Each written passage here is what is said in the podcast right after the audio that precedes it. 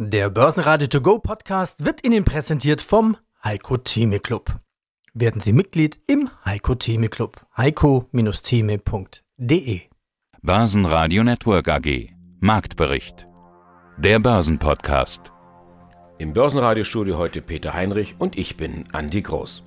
13.939 Punkte. Mit einem Verlust von knapp 160 Punkten oder 1,1 Prozent startet der DAX in den Monat Mai. Er bleibt sich also treu und ringt weiter mit den 14.000 Punkten. Der Vollständigkeit halber sei gesagt, dass ein Großteil der Verluste am Montag Dividendenabschläge sind. Continental, Mercedes-Benz, BASF und Vonovia. Schwächer auch Gold, Euro und Öl. Richtig ruppig zur Sache ging es bei Adler Real Estate. Die Wirtschaftsprüfer haben der Bilanz das Testat verweigert. Ein neuer Bilanzskandal wie seinerzeit bei Wirecard? Das zumindest befürchten die Anleger. Die Adler Aktien haben sich im Tief halbiert. Am Ende des Tages steht ein Minus von 30 Prozent. Im Marktbericht jetzt Auszüge des Divizent Podcast mit Justin Mescharos und der nachhaltigsten Aktie der Welt. Fondsberater Andreas Meyer von Fountain Square den Zinsänderungen völlig kalt lassen und Tech-Investor Thomas Rappold sieht langfristige Investmentchancen bei den berühmten Big Techs.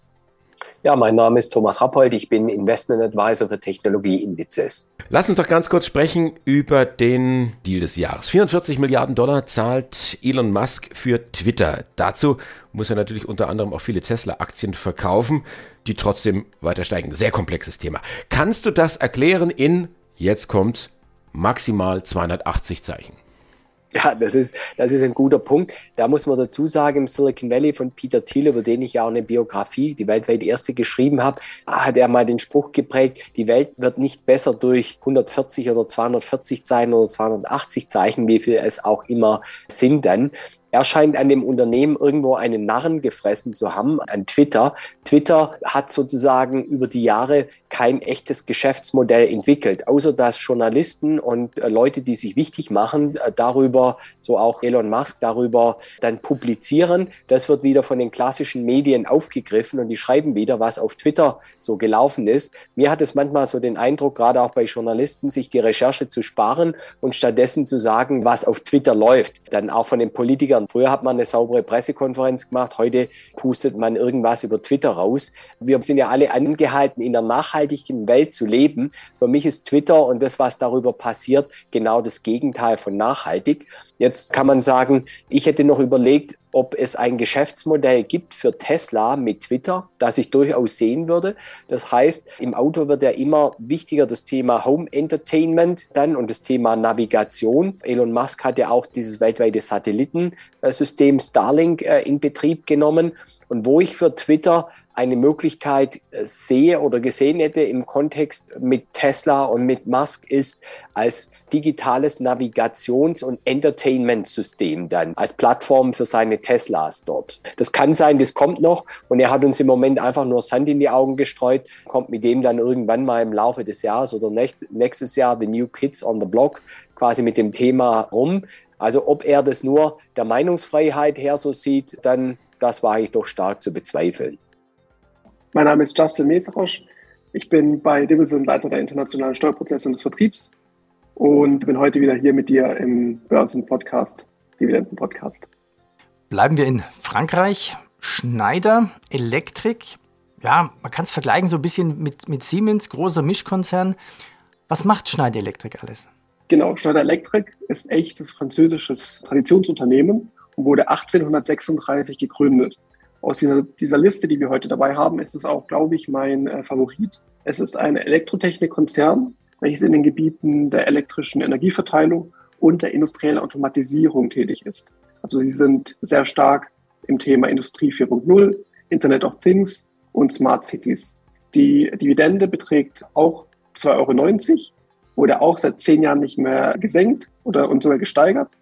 Und die Dividendenrendite liegt bei 2,1 Prozent. Was da aber spannend ist, Schneider Electric ist die nachhaltigste Dividende und das nachhaltigste Unternehmen der Welt.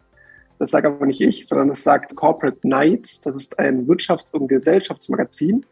Corporate Knights sagt selber über sich, we are the voice for clean capitalism. Also sie sind die Stimme für den sauberen Kapitalismus. Das heißt, sie achten stark auf Nachhaltigkeit, auf erneuerbare Energien. Und Corporate Knights gibt jedes Jahr ein Ranking der 100 nachhaltigsten Unternehmen weltweit heraus. Und da war eben im letzten Jahr Schneider Electric auf Platz 1. Begründet wurde es dadurch, dass sie den Trend der Karbonisierung anführen, dass sie über 70 Prozent des Umsatzes mit nachhaltigen Lösungen erwirtschaften Moin Moin aus Hamburg. Mein Name ist Andreas Meyer. Ich bin Gründer und Fondsmanager bei der Fountain Square Asset Management und gemeinsam mit der UBS und Ampega Investment GmbH haben wir Ende letzten Jahres den FS Colibri Event Driven Bond Fonds aufgelegt. Unruhe am Aktienmarkt. Der DAX, habe gerade nochmal drauf geschaut, am Montagvormittag um 10 haben wir auf einmal einen Rücksetzer gesehen um 200 Punkte, so richtig schlagartig. Schlägt sich diese Unruhe auch durch auf den Anleihenmarkt, um den ihr euch ja vornehmlich kümmert? Absolut, das ist eine, eine Beobachtung, die wir natürlich ganz klar machen. Ich würde sogar natürlich mit einem kleinen Augenzwinkern sagen, das, was wir am Anleihemarkt sehen, schlägt sich auf den Aktienmarkt über. Also das erlaube mir. Ähm, nein, Spaß beiseite. Der Anleihemarkt ist natürlich um ein Vielfaches größer als der Aktienmarkt selber und das Thema Zinsänderungsrisiko ist es, was uns hier tagtäglich umtreibt. Wir haben gesehen, dass wir natürlich nach dem riesigen Schlamassel in, in, in Osteuropa Ausweitungen gesehen haben, also dass die Kreditaufschläge zugenommen haben am Markt für europäische Unternehmensanleihen zum Beispiel. Und da haben wir jetzt die Stände, die wir kurz nach Kriegsbeginn hatten, schon übertrumpft. Das heißt also, dass die Investoren hier nochmals vorsichtiger unterwegs sind, als das eben nach, direkt nach Kriegsausbruch der Fall war. Und das ist eben, und das, das liegt ja auf der Hand, ganz klar zurückzuführen auf dieses Thema Zinsänderungsrisiken, was uns hier tagtäglich begleitet. Was heißt das jetzt konkret? Wie reagiert der Markt? Wie reagieren die Marktteilnehmer? Die großen Player, du hast es gerade angesprochen, sind ja die Versicherungen. Machen die jetzt nichts? Halten die jetzt die Füße still?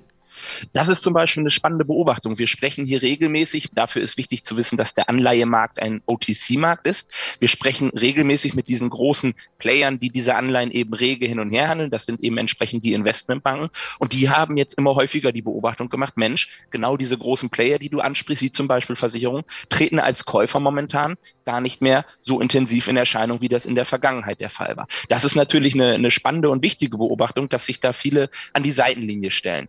Andere andere Fondsanbieter, das heißt also zum Beispiel High-Yield-Fonds oder Fonds generell für Unternehmensanleihen, haben in diesen Phasen eher Abflüsse. Das heißt, auch diese müssen Liquidität am Anleihemarkt schaffen. Das heißt, Anleihen verkaufen. Da kommt weiterer Druck einher. Und wenn man jetzt sich die andere Seite anschaut, nämlich die Unternehmen, die sich in der Vergangenheit ja zu nahezu irrwitzigen Spreads refinanzieren konnten. Also es war ja wirklich auch für Unternehmen, die doch mit einem sehr, sehr hohen Risiko behaftet sind, die Möglichkeit da, sich zu refinanzieren, frisches Geld am Rentenmarkt einzusammeln. Auch das ist nicht mehr der Fall. Während wir Anfang des Jahres im Januar noch Rekordstände bei Neuemissionen gesehen haben, ist das nahezu komplett zum Erliegen gekommen. Und auch das zeigt eben die Risikoaversion, die wir momentan am Rentenmarkt entsprechend sehen und die sich dann auch auf die Aktienmärkte niederschlägt. Das Team vom Börsenradio wünscht Ihnen jetzt ein gutes Händchen bei all Ihren Investmententscheidungen. Ein Mikrofon für Sie heute an die Groß. Börsenradio Network AG. Marktbericht.